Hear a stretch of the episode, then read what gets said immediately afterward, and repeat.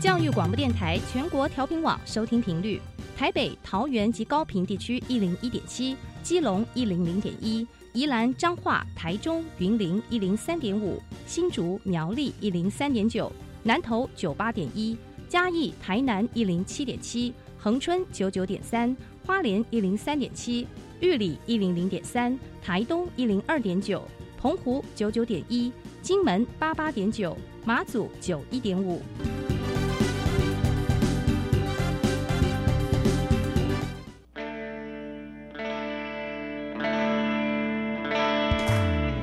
时时有惊喜，生活处处是学习。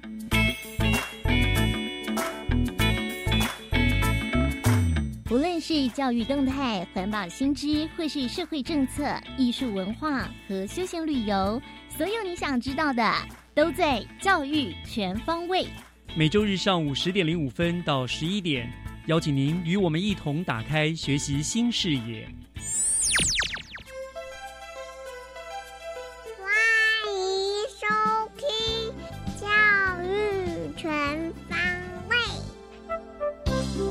早安，各位亲爱的听众朋友们，欢迎收听五月二十九号的教育全方位，我是岳志忠。每个礼拜天的上午十点零五分，我都会在教育广播电台的频道和听众朋友们相会。那么在每一次的节目当中，我都会以三个不同的单元来跟大家分享新北市以教育为主，兼及各个局处的最新政策和动态资讯。希望能够作为新北市府的平台，跟听众朋友们进行交流。那么今天节目的内容呢，有教育局智慧能源管理系统的介绍，有学校优质老师的教学小偏方，还有呢新北市政府警察局的反毒宣导。那么节目的一开始，就让我们先进入学习加油站的单元，来听一听新北市独创全国的智慧能源管理系统。学习加油站，掌握资讯，学习加值。新北市政府在五月五号那一天举办了一场新北智慧能源管理系统的启用仪式。那这是一个怎样的一套能源管理系统呢？学习加油站今天就特别连线新北市政府教育局工程及环境教育科的苏博宇科长，我们请科长来为大家介绍这一套系统。那么科长已经在我们的线上了，科长您好，各位听众朋友大家好，于老师您好，是谢谢科长接受我们的访问哈。那今天我们要讲的这一套这个智慧能源管理系统哦，我们知道它的启用跟班班有冷气的政策其实有着一个绝对的关系嘛，对不对？是的，所以我想说，是不是先请科长跟听众朋友们说明一下？呃，现在全国都在推班班有冷气嘛，那我们新北市班班有冷气的政策目前推动的情形怎么样？是不是给我们听众朋友们先讲一下好吗？好的，跟听众朋友们来说明一下，我嗯们新北市在班班有冷气的政策推动状况哦。其实我们新北市在班班有冷气一百零九年宣布之前，我们就已经完成国中部九年级的冷气，让学生能够有一个舒适的学习环境。嗯，那中央呢，教育部也在一百零九年七月的时候宣布有呃各国公立国中小要来设置班班有冷气的一个政策。那我们新北市当然也是呃依循政策来设置哈，而且新北市是整体工程数量和经费最多的一个县市哈。总工程经费也达到了一个四十亿，包含了我们有做了几个很重要的工项。第一个是我们电力改善的工项，包含电路电力线路的拉整；嗯第二个是太阳能光电的一个设置；第三个当然是我们最重要的冷气的装设。我们装设将近三万台的冷气啊，在各个公立国中小的部分。嗯那最后一个工项是很重要，就是我们的能源管理系统，我们简称把它称作 EMS。那我们装了一万五千间的教室哦，整体说来，我们就整个工程经费达到了四十亿的部分哇。那同时呢，我们也在呃冷气电费及维护费的部分，我们也补助呃各公立国中小的呃班级冷气的一个使用费，哦，让孩子们无后顾之忧，能够在上课期间来使用冷气的一个呃推送这样子。哇，所以我们新北是真的了不起，我觉得 做什么事情，因为第一大县人口人数又最多哈，做什么事不但领先，而且呢都做的花费最大的精力哈。是 是好，那所以说这个班班的冷气就等于就是已经呃完成了这个这个建制的工作了嘛哈。嗯，没有错，我们也在配合中央，在四月二十五号的时候，全国同步的来启用。是所以其实现在所有的公立国中小的孩子们都已经在享受我们班班有冷气的一个政策。好，班班也有冷气，但是呢，我们新北市有特别之处，就是你们又特别强调所谓的校园冷气智慧能源管理系统，你们设置的这样子的一个系统，那是不是可以跟听众朋友们介绍一下，这到底是一个什么样子的系统呢？好，我想先从全国统一建制的 EMS 来跟各位来说明哦。嗯其实，在 EMS 在全国设置的呃呃设系统当中，它在各个学校里面都有一个平板电脑，呃，大部分都装在我们的总务处。嗯这台平板电脑可以监控着全校所有的冷气的开关、呃电源的使用的耗费量，然后整合在这一个电路的呃平板当中，啊，它可以收集这样的一个电力资讯，让所有的学校可以知道啊、这个学校每天使用的冷气的呃电力状况等等。嗯那在这样的一个基础之上，新北市其实我们注意到一个特一个重要概念是，我们新北市重视智慧城市，我们重视的是行动治理。我们知道说行管理这个冷气是必须随时随地都要注意的，所以我们整合了在校务行政系统以及新北市的校园通 APP，我们要让所有学校的老师们可以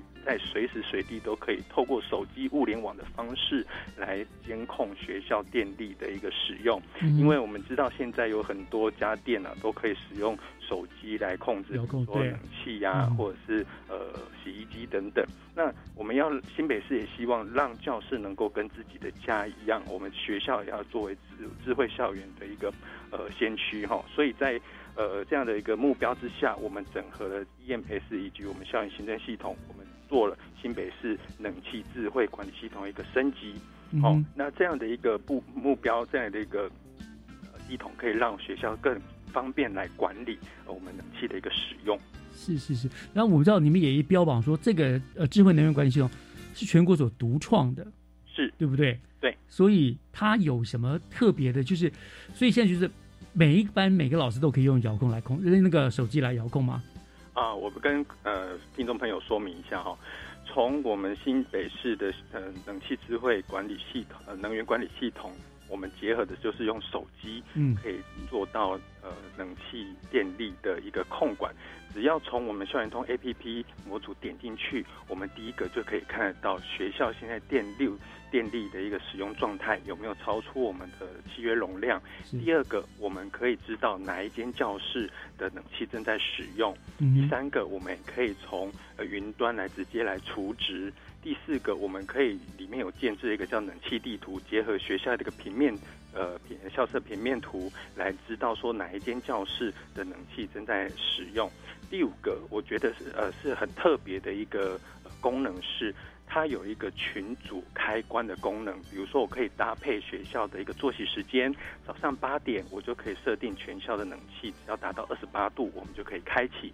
嗯下午四点放学了，我们就可以直接关闭，透过呃校园通的一个功能，把它直接全部关闭。嗯老师可以整除了呃单独控呃开关的一个程序，由学由由 AI 的智慧功能来做处理。哦第六个，我们还整合了可以做课表，结合课表的一个功能。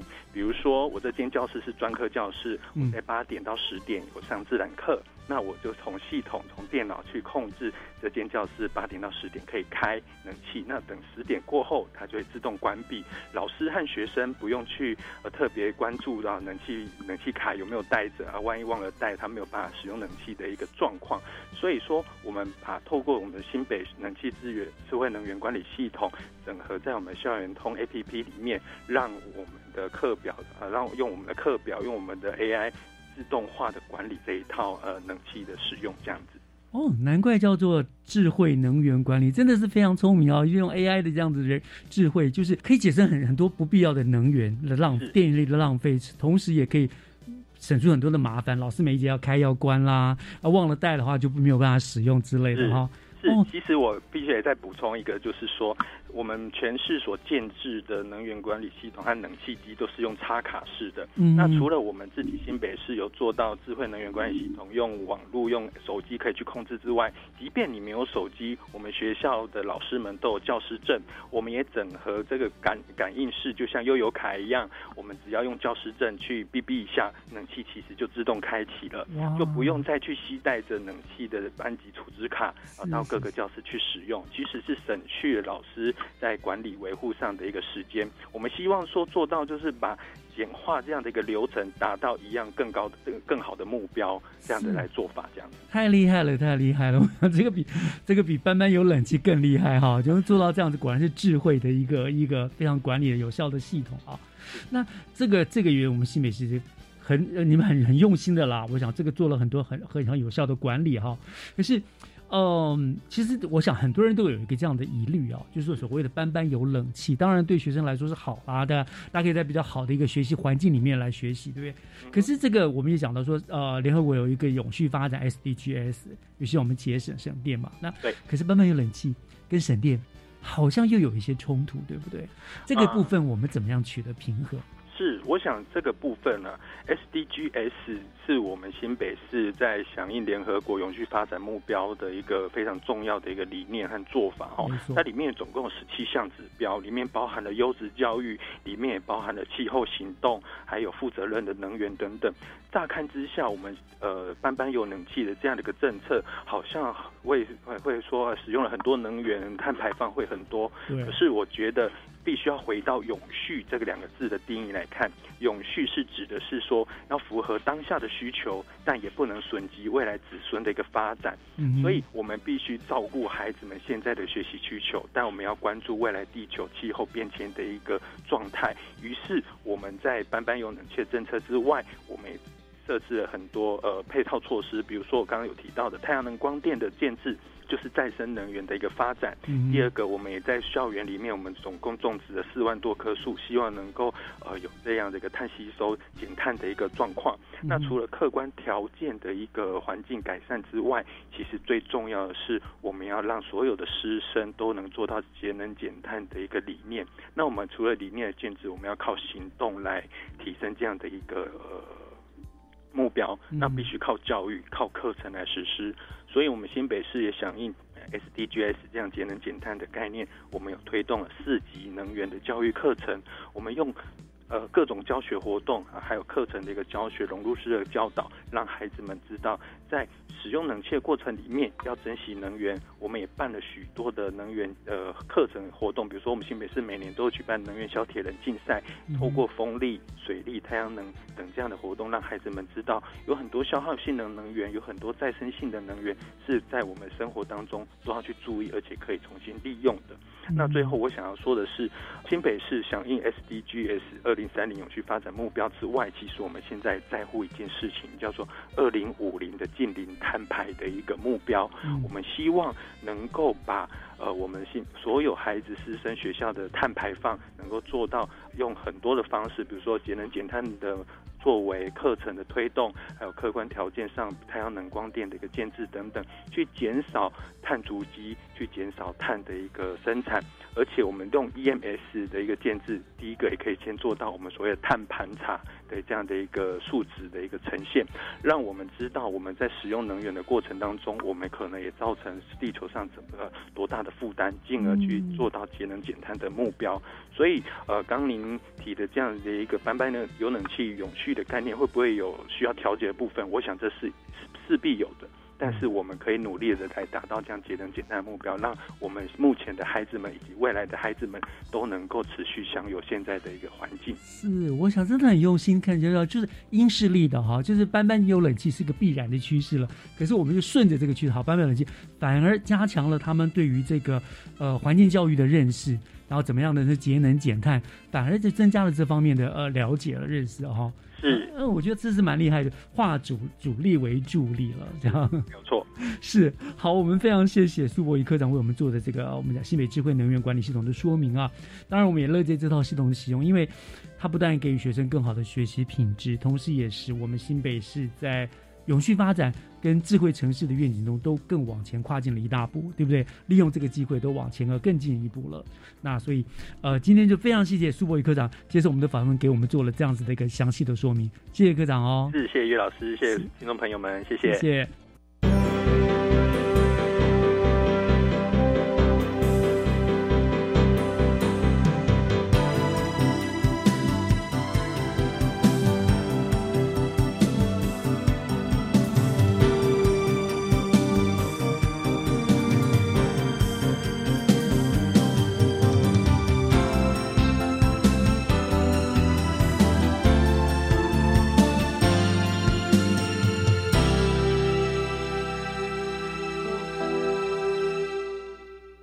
接下来，请听教师小偏方，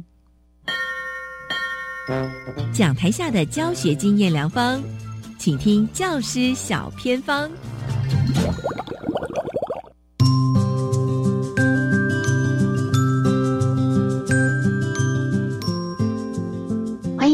听众朋友，收听今天的教师小偏方，我是季杰。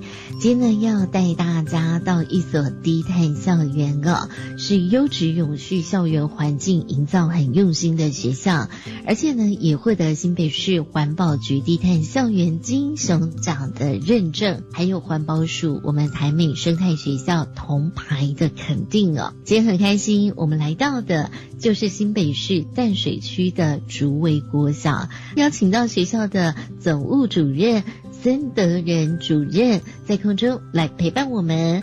Hello，主任您好。嗨，主持人好，还有各位听众朋友，大家好。恭喜学校哦，在我们低碳校园的营造非常的成功。尤其呢，你们打造一个优质永续校园环境，请问为什么学校对于这一块是那么的重视呢？简单来说，因为竹围国小临近的就是我们国家级的红树林生态湿地，学校又。直接坐落在我们淡水五虎岗上，所以我们可以远眺观音山。学校的愿景，我们都会跟所有的孩子说，我们是立足山和海，然后微笑看整个世界。所以，我们有着国家级的天然美景，然后又靠近台北市。重点是因为学校红树林这个地区是近年来人口急速快速成长的区域，整个天时地利人和三个因素加总起来以后，让我们学校觉得推动环境跟生态永续哦是刻不容缓的一个议题。那主任刚才有说啊，学校也获得低碳校园的一个认证哦，那能不能让听众朋友知道哦，怎么样才能够获得？低碳校园的肯定要具备什么样的条件，或是塑造什么样的环境呢？简单来说的话，低碳校园认证你要达到，不管是银河或者是金熊的标章，它必须要从整个课程教学啊，以及环境空间硬体上，它都必须要去达到我们新北市环保局的它的一个指标。所以不是只有硬体的空间设施啊，我们有达到常常听到的。资源回收啊，减碳啊，随手节电啊，节水啊，这个是基本的项目。所以说，整个学校必须要从整个课程校定课程的设计上。包含教学，从小一到小六，我们都必须要做一个系统性的搭配以及发展，才能够促成这个标章认证通过。所以，朱威贵校是非常认真哦，在这个课程上面做推动哦。那我有看到有一些很有趣的课程，那比如说。有微笑海洋啊，蓝星启航，还有淡海传奇、红树林园哦，可不可以让主任让所有听众朋友知道哦，你们有哪些精彩的课程，以及如何来带领孩子呢？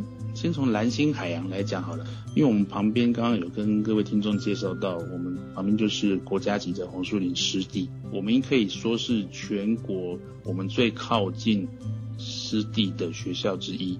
那所以呢？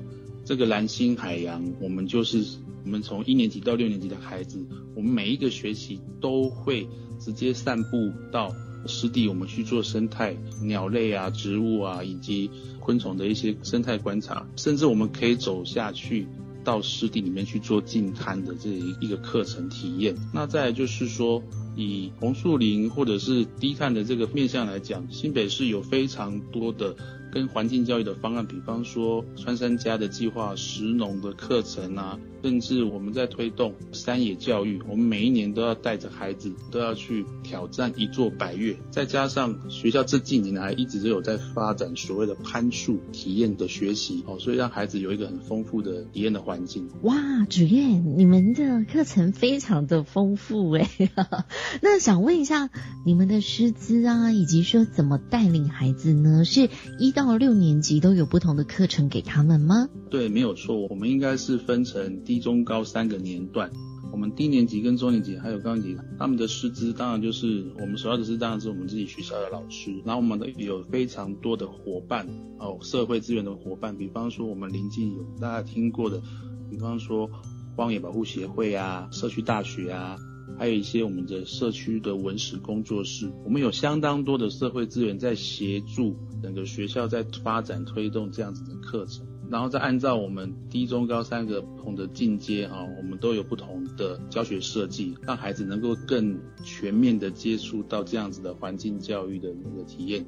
你们这些年推动下来，因为也获得很多肯定嘛，有没有遇到比较困难挑战的地方呢？当然有啊，现在比较面临比较大的挑战，应该其实也就是我们平常常常听到的一些经济跟我们的人文活动的发展跟生态环境会有相互冲突的一个时刻。只要住在淡水，我们就是讨论到，因为常面临到塞车嘛，刚好有一条淡北快速道路，它可能会经过我们学校旁边的这个红树林湿地。我们常常教育孩子，我们在面对要考量到生态平衡，然后以及我们人类的经济。发展的情况下，怎么样取得一个平衡点，就是我们现在其实比较面临大的挑战跟困境这样子。谢谢主任哦，你们真的就是。向下扎根，让孩子小时候就可以具备一些对环境保护的意识。那想问学校这样子呢，努力的推动嘛？那从学生身上看见有什么样的改变，或是他们有哪些收获呢？现在全国很多学校，我们都在呼应我们所谓联合国 SDGs 的永续发展的指标，那所以国小也不例外。我们就是希望透过这些课程，这样的环境教育的这个体验，让孩子让学校的教育发展符合到就是 SDG 里面优质环境、优质教育的一个面向发展，这个是最重要的一个核心概念。那再来就是学校老师推动这么多这么丰富的环境课程，其实也不外乎就是希望透过这样子的体验，让孩子去涵养他的生活。还有他的品德教育，让孩子能够最主要有三个比较大的发展，就是可以让他更自信的发展，然后更能够体会到团队合作的重要性。最重要的一个东西就是我们要去培养孩子有一个国际视野，让他是一个未来的优质的世界公民。我们朝向这样的理想去迈进。今天呢，真的非常开心哦，可以邀请到就是立足在。山和海，而且呢，拥有国家级天然美景的诸位国小的孙德仁主任在空中跟我们做分享。那主任，疫情的关系，你们带孩子去爬百越的计划有没有受到影响？是有的，今年要远征到我们要去爬雪山，那可能这个计划目前我们还在观望是不是能够成型，但我们希望能能够顺利让孩子去完成这样子的梦想。哇，好，所以每一次都去雪山吗？还是说会安排不同的地方？呃，我们已经推动大概今年是第三年了，所以。我们从第一年开始，我们是去爬合欢山，因为它是比较容易攀登的百越。像我们去年是我们规划是要去太平山，那我们也有完成。那今年就是比较担心 会不会，希望说这个疫情不要再恶化下去了。好，谢谢。那也很感谢今天主任跟我们分享学校如何来营造一个优质永续的校园环境。那今天就再次谢谢主任喽，感谢您。好，谢谢主持人，谢谢各位观众。以上就是今天的教师小偏方，我们先休息一下，等一下回来继续锁定由岳志忠老师主持更精彩的教育全方位。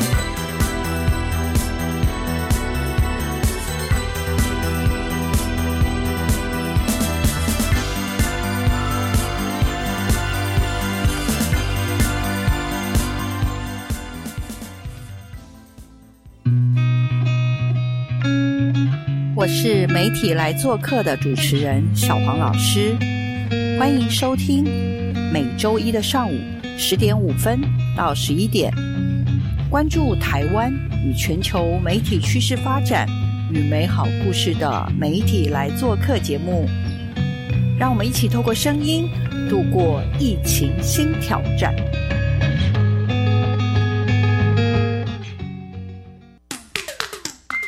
结合原住民族议题的影音竞赛又来喽！今年除了纪录片及非纪录片两大类别，另外新增三到五分钟的动画类别。首奖有十万元哦！猫达奖大专校院学生原住民族主题影音竞赛，从即日起到九月十九号报名，欢迎各大专校院学生踊跃参加。以上广告是由教育部提供。啊，你知道最近民法有重大修正吗？是什么啊？从一百一十二年一月一号起，满十八岁就是成年人喽。而且无论男生女生都要满十八岁才可以结婚。那之后我满十八岁，签契约、租房子都可以自己处理了耶。不过成年人也要为自己的行为负完全责任，做任何决定之前一定要多加思考哦。以上广告由法务部提供。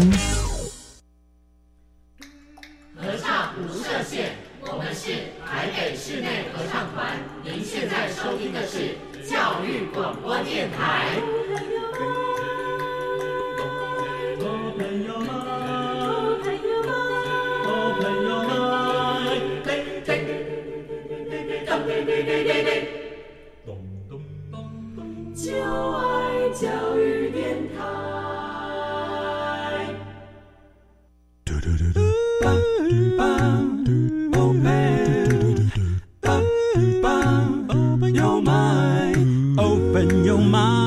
就爱教育电台。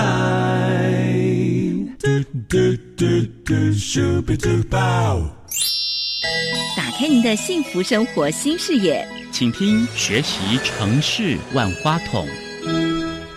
您正在收听的节目是教育广播电台《教育全方位》，我是岳志忠。万花筒的单元呢，今天要跟听众朋友们进行反毒的宣导。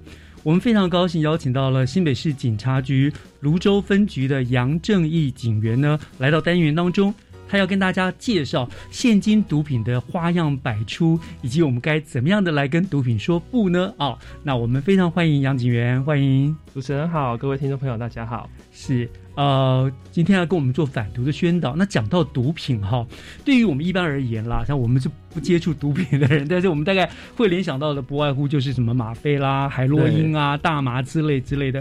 可是事实上，听说毒品的种类和形态早就我们说与时俱进哈，有了很多很多的不同的形态的方式出现，甚至会在大家在毫无防备的情形之下就使用到了毒品。对，所以我想首先先请教杨警员，就是。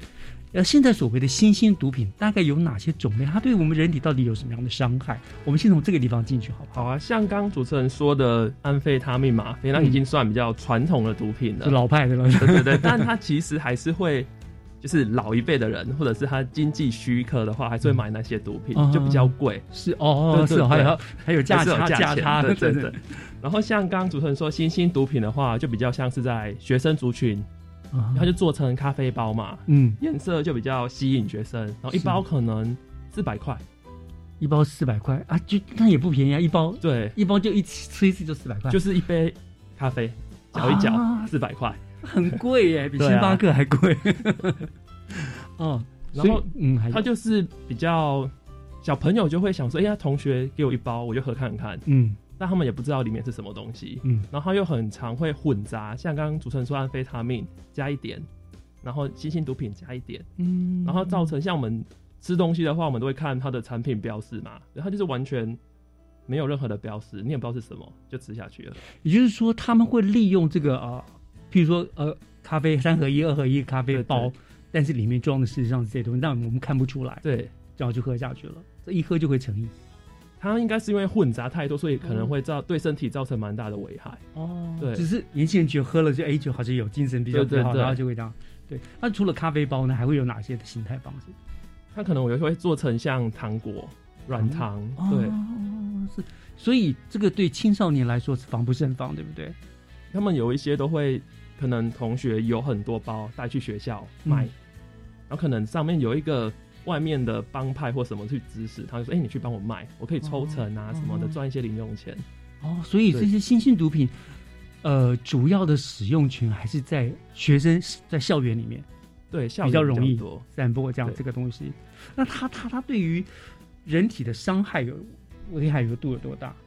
因为刚刚说它就是都乱混乱掺嘛，嗯，所以很多可能纯度都很低，可能咖啡包里面纯度可能只有零点几趴，嗯哼，然后小朋友可能喝了一包，觉得哎我没有什么感觉，然后我就再喝再喝，然后后来就突然等到有感觉的时候就过量了，嗯，这很容易会突然像之前一些死亡案例都是会在旅馆的浴缸，因为喝太多，然后那个药效突然上来。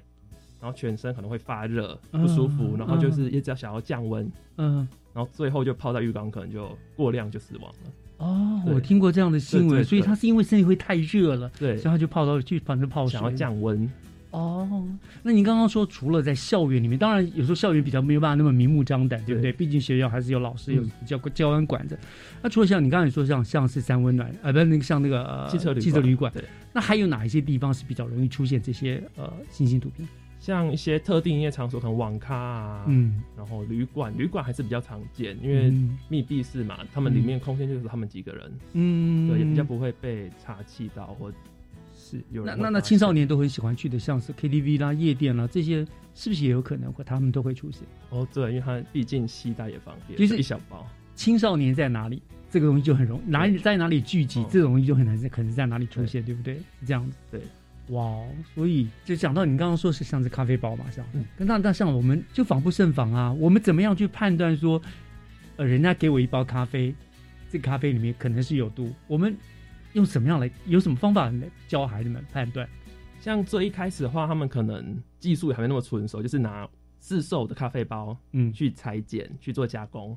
哦，对，是是是。但现在他们都还是已经开始自己也量贩化了，就自己去刻制包装啊，可能做成小朋友喜欢的卡通图案。但是再怎么看，你还是觉得那个跟一般市售的东西相较还是比较粗糙。嗯，对。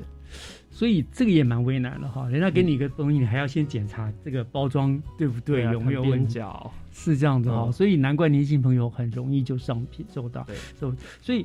我们以前常常提醒年轻人说，呃，不止年轻人了，到时候说我们在外面不要随便喝别陌生人提供你的饮料。对，所以现在也是连这种陌生人提供不不认识人提供你这什么饮料包，你都要特别小心了，对不对？哇，真的是很难防哎。那那那，刚刚您也讲了，就说我们说现在这新兴的毒品可能会出现在譬如说 KTV 啦、夜店啦。呃，你说汽车旅馆啦，这些这些地方很容易出现。那有没有什么样子的法则？特定的对于特特定有什么什么规定来防止这些毒品在这些营业场所里面流传流传呢？像特定营业场所的话，他们有规定说，他们的服务员或者是老板，他们要去主动去关心看这个客人有没有一些异状。嗯，但如果等到我们警方主动去查气到的话，他们是会被列管的，在毒品危害条例的三十一条之一里面有规定。嗯，他们大概会受什么样子的法则？他们如果知悉里面有人私用或持有，嗯嗯，或者是他们真的不知道，但是我们可能有人检举，对对对，或者是查到的话，他们的负责人的话会罚新台币十万元以上到一百万以下的罚款。啊，罚还还就是不是新台币，那是还要乘以三倍的意思。哦，没有没有，他就是行政行政罚法的，不不是刑法。对哦，除了罚钱呢，他们如果情节重大的话，他们还是他们事业主管机关就是管理局嘛，嗯，可以叫他们停止营业。哦，对，那这样子罚的算蛮重的哈。做老板也很为难哈，他们怎么样去去判断说，哎，这些人可能在使用毒品了？有没有一些什么迹象或者什么？因为其实像我自己，他们如果查气到那些案件的话，我还要再去复查，去问他们那些业者。嗯，他们像一些有在通报的，他们都是说，哦，我可能看监视器，那个住客一直去停车场接不同的人上去，我觉得很奇怪。嗯哼，对，然后就会通报。嗯，或者他们觉得说，哎，怎么住很久了，然后一直有人开车来拿东西给他。嗯哼，对对对，或者是里面的人异常的多啊，声音很嘈杂，他们去做通报就都可以发现。他们可能在开 party 啊，那有没有什么一些，譬如说生理上的征兆，看到这个人哎有点奇怪，然后就会怀疑他他在吸毒，可能就可住很久。住很久，对，就是很半夜的时候入住，嗯，然后住到隔天，哎，要退房怎么还没出来？嗯，就生理的一些表征有些异常了，他可能有吸毒，嗯，对，就吸毒的，呃，我说，因为我们没有吸毒的习惯，所以也不知道。警察警官警员是负责就是在反毒这一块嘛，你的主要业务，所以你可不可以跟大家讲讲，通常吸毒者啊？一个吸毒的人，他大概平常会有什么样一些怪异的行为？譬如说，我们常看电视剧演什么会流鼻涕啊、流眼泪啊，是不是真的会有这样的情形？他们可能就会格外的兴奋，格外兴奋。对，然后可能还会晃神，晃神就跟一般常人完全不一样。那种会突然很兴奋，那种又突然有黄色了。哦，对，所以，所以呃，那些什么营业场所，他们也可以根据这个人他的这些状态行为来来来判断，对，来检举这样。哦，我们讲就是这样子的话啊，我想营业场所当然都也不愿意这些有有人在他们的他们的营业场所里面为非作歹了，所以这个应该也是要特别注意的哈。那那呃，我想你就您的经验啦，在我们新北啊，您经常执行这样的业务啊，你大概呃在哪个地方比较常抓到这种在在吸毒的啦这样群聚的地方？真的还是汽车旅馆居多，汽车旅馆哦哦。新北汽车旅馆有很多这样，对，而且现在又疫情，他们也不能去哪里啊。哦，对啊，然后真的都是这些呃青少年朋友嘛？不一定呢，其实都有，都有，对，都有。对，可是你刚刚像我，你刚刚你刚刚跟我说，像那个咖啡包一包要四百块，那对一般的学生来说也是很重的负担呢。他们怎么也可以 买得下去哈？可能就同才之间就哎。他有吃了，那我也来吃一包哦哦，然后就陷入了那个无底洞深渊，就一直循环这样。所以这个家长是比较注意一下，就是如果孩子突然大量的花钱或干嘛，精神不济，也要特别小心嘛，对不对？对，好，这个我想等一下我们来谈这个部分哈。那刚才您所说的都是有关于这个新兴的毒品啦，我们说可以在变成咖啡包啦、糖果啦，来引诱青少年朋友们使用啊。那哎，有没有根据统计，大概他大概使用的？多少包或几次之后，可能就会成瘾？应该，如果那种包的话，应该是不会成瘾。它那个真的非常的微量，毒品的成分都很低。嗯，哦，所以不，可是检查的检查得到。如果他们验尿的话，验得出来。哦，但是喝多了还是会，就是它会，它会量越来越大，对不对？他会希望越更多更多这样的。然后可能吃了咖啡包觉得不够，可能就往二级的毒品安非他命什么就开始。一直涉猎各种毒品，就还是会成瘾。哎，景云，你所接触到的案例当中，哈，有没有呃，告诉我们一下，你最年轻的你接见到过是几岁的？就都国高中生哎，国高生对，国中生就开始了。对，哇，那对于这种未成年的你们抓到了，你们会怎么样的的去帮助他？他们一般都是可能学校的教官发现他们异常，可能背包、书包里面有带一些奇怪的东西。嗯。他们会先透过教育体系那边，就教育局的部分，是是，他们就会先帮他们验尿，嗯，然后等结果，但这一部分都还是我们警方不会介入了，都还是以教育那个部分为主。哦，真的吗？对对，这个时候都还不会有对他们任何的惩处。对对对。哦，这样子，所以还是先给他们一些机会，这样子就对了。对啊。好，那我们聊到这个地方，好，我们稍微休息一下，听一下音乐。待会回来就是跟还有其他的毒品啊，我想还要再请教我们杨振宇杨警员。我们稍后回来好吗？嗯，好，好，稍后回来。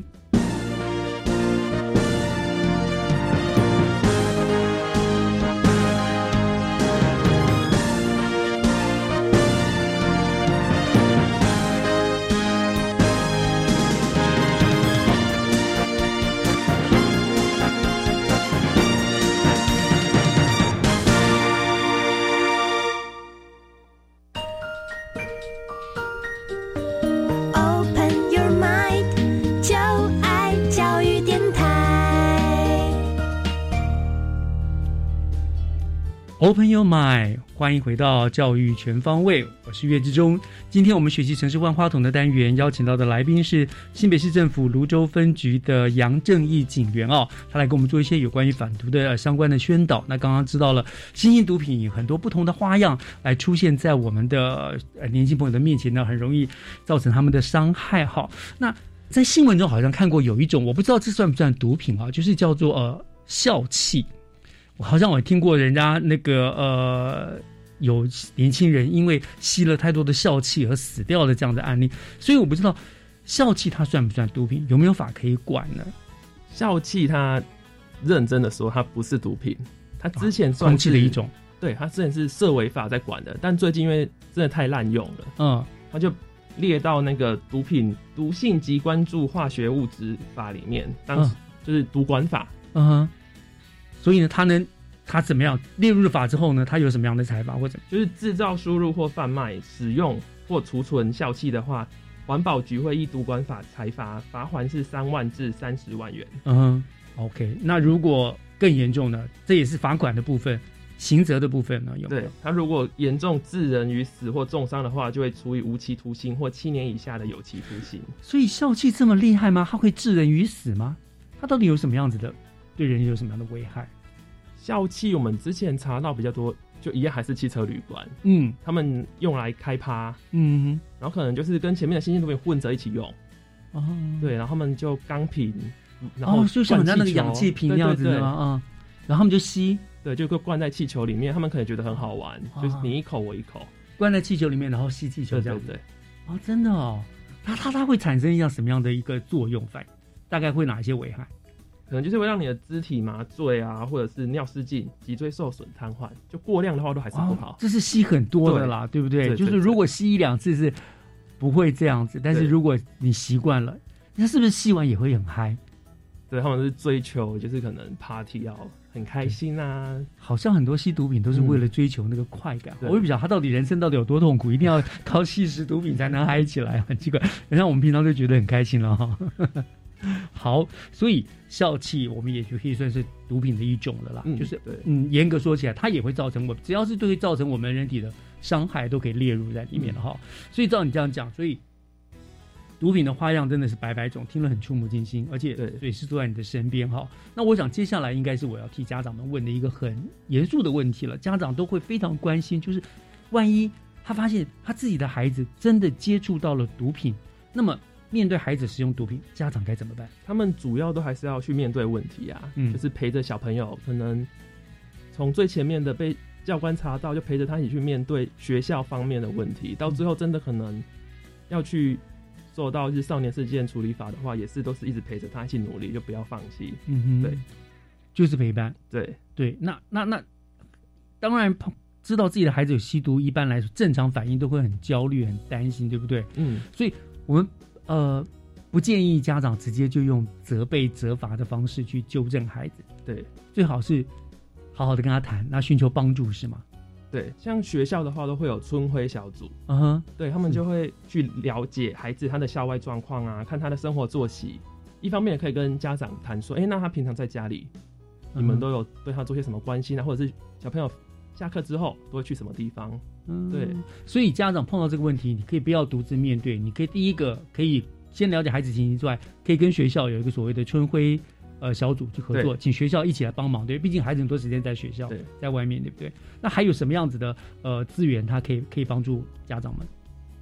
那你可以去跟一些医疗合作单位，医疗合作，对对对，什么样的医疗合作单位这样？嗯，就是去看说孩子是不是有一些。生活上有一些焦虑啊，或者是忧郁，然后去增加孩子控制自己不要使用毒品的那个能力跟意志。哦，透过医疗，透过医疗就带孩子去医疗对，所以说对不对？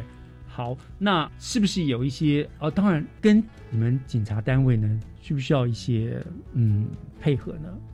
如果家长有第一时间就自己先发现异状，可能他的书包里面就有像我们刚说的咖啡包，嗯，或是一些夹链袋里面有些粉末，嗯。都是一些毒品的残渣袋，然后他已经吃完了，或者还没吃的，他们家长还是以主动跟我们联系比较好。我们第一时间就可以去查，说，哎，那看小朋友是有什么问题。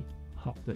可是我想，毕竟是自己的孩子，哈，很多家长会就发现，就会怕说，我如果直接就去跟警察局讲了之后，孩子会不会被关呐？被抓？会不会有这样的疑虑？其实少年他就是十八岁以前未成年的话，他们有任何的刑案的话，他是会被。注销的，就是等他成年之后，他是会记录就不见了。是是是，而且那些记录，像我们全部的警察，也只有某几个人是查得到的。哦，对对对，都是不都会被隐藏起来的。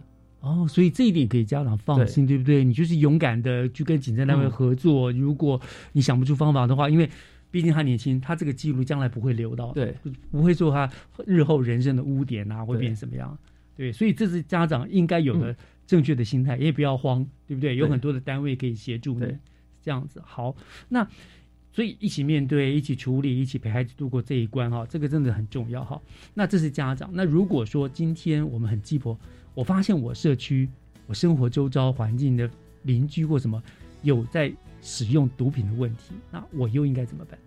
那就直接拨一一零报案了，拨一零报案就 直接报案了，反正不是我的孩子无所谓了，我就报案检举这样的。对，哦，所以呃，我跟一一零报案，我必须要做一些什么样子的具体的说明，让让让那个，还有我会不会被被知道？比如说我检举了，对不对？嗯，那我也担心啊，那他会不会知道说是我检举的，到时候找我麻烦？其实都不会，我们都是匿名的，而且像我们都会跟各个里的里长，嗯，跟派出所，我们都会有一个赖的群组，现在大家都用赖，真的，对，然后是。我们都用一个什么反毒通报网，嗯哼，像里长或者里民有发现，哎，我的邻居有一些怎么都晚上很晚才回家，嗯，然后白天也不上班，嗯，然后很常有人来聚会，或者是里面怎么都有一些臭味，他们都可以用辣牙来跟我们通报。哦，那所以像我们不没有的话，我们就是直接打一一零，或者是说我就近有派出所，我可以到派出所去可以去讲检举吗？对，就可以这样。哦，像我们有时候也会跟社区管委会。反映什么有吸烟啊，什么抽烟啊，怎么样？类似像这样，其实都是可以。可是还是直接跟警察报告报案比较好啊。越多人知道，你就越容易被曝光。好，我想这个就是大家啊，在不管是家长啦，不管是我们啦，面对到这个吸毒的情形，应该做的事情哈。那最后我想请教杨警员的是，就是有没有什么提醒青年朋友们拒绝毒品的一些口诀啦，或者是方法啦啊？有什么样的可以跟我们青年朋友们做个提醒的？他第一个就是要远离嘛，远离。然后第二个是不碰，不碰。然后第三个是要爱自己，远离不碰爱自己。好，什么是远离？远离的话，就像我们刚刚说的，毒品都很容易泛滥在一些特定的场所，像是网咖、KTV、舞厅，嗯哼，或还有现在什么夹娃娃机店，嗯，然后夹娃娃店都会有，对，都会有。哦，然后还有就是刚刚说的汽车旅馆，嗯，他们很多都会在这种地方去做试用嘛，然后或者是交易，嗯。然后，所以青少年还是要远离这些是非场所，才可以过得比较健康。是是是是，因为贩毒者就会想尽办法、想方设法的诱使你使用这些，对不对？哦，甚至你不用，可能还威胁暴力，有可能会这样。而且他们也都常就是在这些场所，你们就会遇到他们。所以最好的方法就是就是远离，就是远离。哦，OK，这是第一个远离这个是非的场所哈。好，那第二个您说的是不碰，那什么不碰呢？毒品就是一次都碰不得，一次都碰不得。对，嗯，有人都好奇，像我们其实说实在，我们以前高中的时候啦，就是有同学偷偷抽烟，然后我们就会好奇，都先呃抽抽抽看啊，抽一口啊，怎么样，都会这样啊，就是类似，这也是好奇，对不对？对，都不要有，都不要有，因为毕竟它也是蛮贵的，嗯，抽了又伤身，嗯，对啊，然后又会成瘾，又犯法，嗯，对哈，这个烟还好好戒哈，这个毒品真是麻烦了，对。哦，所以你说让他不碰的话，有什么健康的提议呢？那我呃，怎么样远离毒品呢？让我心里面苦闷啦，不高兴啦，这种时候最容易被毒品引诱，对不对？对。那我们这时候怎么办？给他们一些什么建议？第一，还是找朋友倾诉，但你你也不要找已经有在吸毒的朋友，就找一些正常的朋友。找到糟糕糟糕那种正在吸毒，好，很简单啊，来吸一口就哇，什么事烦恼都忘掉，然后可以听听音乐啊，看电影啊，嗯。读书啊，学生就是多读书不错啊。啊，打球啦，对啊，运动运动就是一些健康的活动，对不对？所以，我其实这里面有一个点很重要，就是慎选朋友，其实很重要，对不对？对。我们常常听到很多家长说啊，我孩子很乖啊，都是朋友带坏的。就所以为什么没有好好交友？对，谨慎交友真的很很重要。那家长就像刚刚所说的，家长其实也应该随时的关心孩子们的交友状况，跟他的生活情形，对不对？很多家长都说我孩子很乖啊，可是其实他可能因为吸毒这个不会是呃，他不会在家吸毒，对，然后也他的那些反应不会是一天两天的，他一定有累积的。你如果仔细观察，应该可以发觉到他的一些异状，对不对？对，对，所以。有时候也是家长不够关心了哈，好，所以远离、不碰、第三个你说是爱自己，那我们怎么样爱自己？当然就是爱自己的身体，因为毒品还是会对身体造成一些危害。嗯哼，所以呢，就是爱自己。那你知道，年轻青少年朋友都很容易受到同才的影响，对不对？对。所以有时候很难，就会说：“哎，来来来，我们都有你，你怎么不要？你这这，所以要勇于说不，是不是？”对，就不要因为同才的压力就啊，好吧，那我就来一包。嗯。所以小孩子是还是要自己有判断力啊，不要也不要因为同才这样子你就好啊，为了讲义气就来对啊，其实到时候害的是自己，就害到自己的身体，然后又花钱。嗯，好，那我想我们还有一点点的时间，哦，因为您都是进行，你说你最近业务都是在做关于跟反毒有关嘛，然后再去检举啊，来抓这种毒，有没有什么样子你印象比较深刻的案例跟我们做个分享，好不好？案例，嗯。比如说，可能是最年轻的啦，或者是什么严重这样。嗯，那我讲一个比较好笑的，好。好好好。因为像是我们他们毒品列管人口的话，派出所都会长期去监控他们。嗯。然后刚刚像说吸毒会腔掉啊之类，他们之前就有一个毒品的列管人口自己传赖，嗯，给我们派出所的警员说：“哎，我这边有毒品，你要不要买？” 真的是坑，然后他自己都已经忘记自己在传给谁了。啊，有时候也真的是哭笑不得啊，碰到这种事。所以你看，吸毒真的真的会变不很不正常。对，因为大脑对什么的身伤伤很严重。嗯，所以年轻朋友真的要小心谨慎，不要大好前途就被毁掉了。像你刚刚说，甚至笑气可能会尿失禁啊，什么那都是一辈子的事情了，对不对？嗯，好，所以。我们讲毒品这种东西啊，就可以说是一个深渊了。一旦陷入之后，就好像跌入了人间的炼狱啊，是万劫不复的。所以，我们真的要再三呼吁呼吁我们的年轻朋友们，爱惜自己，不要因为一时的好奇跌入了毒品的深渊，对不对？嗯，好，那我们今天就非常感谢我们新北市警察局泸州分局的杨正义杨警员跟我们所做的反毒的宣导，谢谢警员，主持人谢谢，谢谢。